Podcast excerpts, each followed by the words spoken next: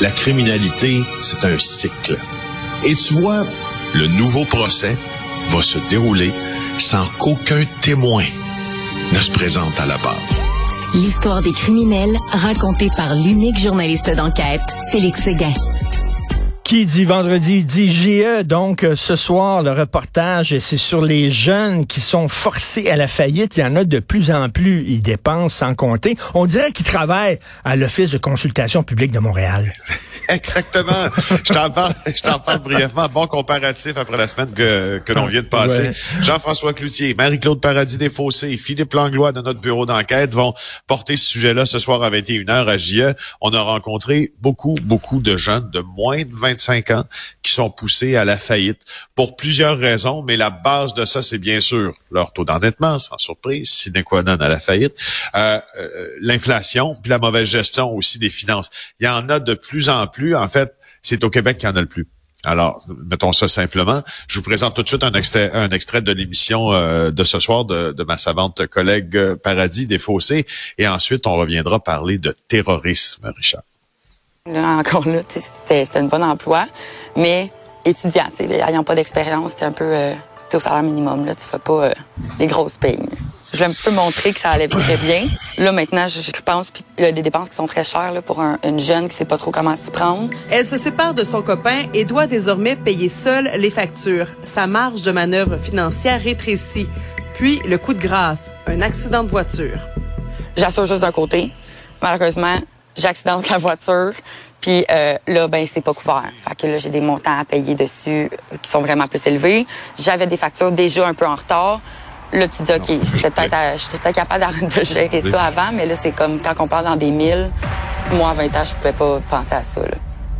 En octobre 2020, elle déclare faillite pour un montant de 14 668 dollars.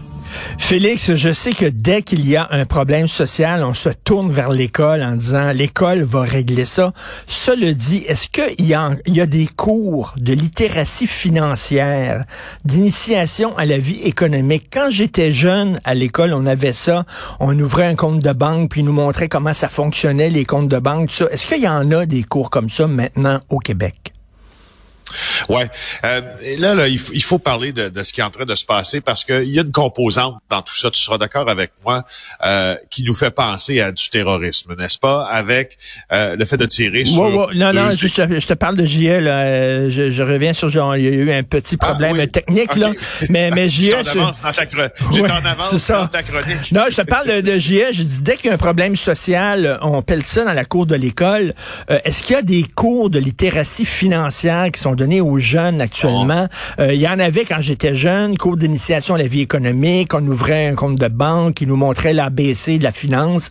Est-ce qu'il y a ça dans les écoles présentement au Québec? C'est. On cherche qui est le coupable. On a appelé, nous, l'Association des banquiers canadiens en disant, hmm, avec l'inflation et tout, pourrait-on resserrer l'accès au crédit chez une certaine tranche d'âge?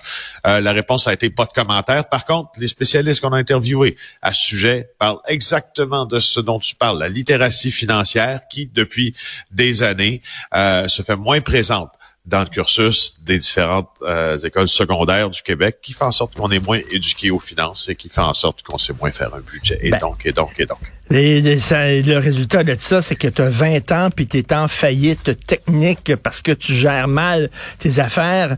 Un peu comme la majorité des Québécois. Hein. les, adultes sont euh, sa finance puis sa carte de crédit. Fait que euh, les parents, la pomme ne tombe jamais très loin de l'arbre, comme on dit. Alors, on a tiré sur deux écoles juives. Euh, Bernard Drinville dit c'est du terrorisme. Écoute, moi, j'ai tendance à être d'accord avec lui. On veut créer un climat de terreur dans une communauté. Donc, pour moi, c'est ben, la définition du terrorisme. Mais qu'est-ce que tu en penses, toi? En fait, en fait la, définition au Larousse là, du terrorisme, c'est un ensemble d'actes violents, d'attentats, de prise d'otages, etc., commis par une organisation ou un individu pour créer un climat d'insécurité, exercer un chantage sur un gouvernement, satisfaire une haine à l'égard d'une communauté, d'un pays, d'un système. Avouons que euh, si on regarde ce qui a été commis contre les écoles juives, des coups de feu, ça pourrait correspondre à une définition de terrorisme. Euh, Bernard Dréville a sans doute pas tort d'employer ces mots. Par contre, ça semble ne pas se coller à la, définition euh, juridique du terrorisme. Tu vas voir où je m'en vais là-dedans parce que c'est assez important. Euh, depuis euh, hier soir, on se pose beaucoup de questions dans les milieux policiers si on ne devrait pas déclencher la structure de gestion policière contre le terrorisme. Ça, c'est une structure policière, c'est un grand acronyme, SGPCT, mais au final, ça regroupe le SPVM, la Sûreté du Québec, la GRC, la Police de Québec, et ça gère les événements terroristes. La phase 1 du, de la SCGPT, c'est une phase de veille. C'est-à-dire que avec du renseignement policier que l'on obtient, D'ailleurs, Londres a averti le Canada hier de possibilités d'attentats. On se met en mode veille et là, nos oreilles, tu vois, puis nos yeux là font des 360 et on, on est plus ouvert à toutes les informations. Ça n'a pas été déclenché encore cette structure-là. Donc, ce que ça nous dit, c'est que les policiers, dans le cas de Montréal, et c'est ce qu'on me confirme, j'ai vérifié ce matin encore, ne savent toujours pas si c'est l'œuvre d'un loup solitaire ou des loups solitaires motivés par ou organisés dans aucun groupe ou c'est l'œuvre de quelqu'un qui fait partie d'un groupe extrémiste qui a décidé de poser une action politique et tout et tout. Je pourrais te mettre en parenthèse, Richard, que la question du terrorisme et du loup solitaire est sujette à énormément de débats en eh, France, notamment. On la débat beaucoup, beaucoup. Parce que, écoute, la, question, c'est la question qu'on se pose. Moi, chaque fois j'entends parler de loup solitaire, je me dis, ça prend combien de loups solitaires pour qu'on puisse parler d'une meute? Ben justement, justement, puis ça, fait ça fait des bons Royaume-Uni aussi depuis une décennie. Euh, ce qu'on dit, c'est que finalement, on, commence souvent à parler de loup solitaire, mais quand on regarde par quelle culture religieuse laquelle nous voulons, a été influencé ce loup solitaire, ben souvent euh, on va verser vers le terrorisme. Alors tu vois, c'est pas clair comme ça. Ce qu'on ce qu'on sait qui est clair, par exemple au Canada, euh, puis même à ça, il y a des petites zones d'ombre, mais c'est la définition judiciaire euh, du terrorisme. Et si tu regardes au cours des dernières années, tous les crimes que l'on aurait pensé être punis par une accusation criminelle de terrorisme, ça existe au code criminel, c'est le fédéral qui fait les lois au Canada, puis ça existe, ne l'a pas été. Richard Henry Bain, tu te rappelles de l'attentat au ben Métropolis? Tu te rappelles qu'il a crié les Anglais se réveillent. Ben il a oui. tué Denis Blanchette, il a blessé Dave Courage. Et là, euh, évidemment, euh, euh, semer la terreur comme ça et la notion de terrorisme était sur toutes les lèvres, mais le DPCP, le ministère public, s'est pas lancé de cette avenue-là, euh, pas du tout, parce que tu vois, on a parce que quoi? Parce que, c'était dur à prouver, donc ont dit on s'en sera pas là-dedans. Ben, ah, oui aussi. Il y avait une composante chez chez Bain, exemple, de problèmes psychiatriques. Psychiatrique. Euh, puis il avait tenté d'obtenir une déclaration de non-responsabilité criminelle pour cause de troubles mentaux. C'est une saga judiciaire énorme. Mais tu vois, il a quand même été reconnu coupable de meurtre ben, non prémédité non prémédité. selon moi, oui. Selon moi, Félix, n'importe qui qui est prêt à tuer pour une cause souffre d'une façon ou d'une autre de troubles mentaux et psychologiques.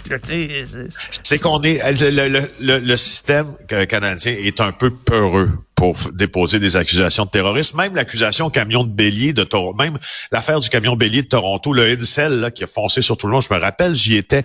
On n'a pas déposé d'accusation de terrorisme. Pourquoi? Parce que ici, au Canada, si on est capable de reconnaître quelqu'un coupable d'un meurtre au premier degré, il va faire 25 ans ou une peine à perpétuité, si l'on veut. C'est la même peine que s'il avait été déclaré coupable de terrorisme à peu de choses près. Donc, le tribunal se lance souvent dans cette avenue-là, faute euh, euh, d'idéologie assez qui soutiennent assez d'idéologie eux-mêmes hmm. pour dire on fait un débat social que la peine sera aussi sur un débat social de terrorisme. C'est un peu compliqué, mais c'est fascinant ces affaires-là. Oui, oui. Ça bien des choses. Écoute, on peut s'en reparler bien sûr lundi. On écoute JE ce soir sur les faillites chez les jeunes. Merci, bon week-end, Félix. Ça marche.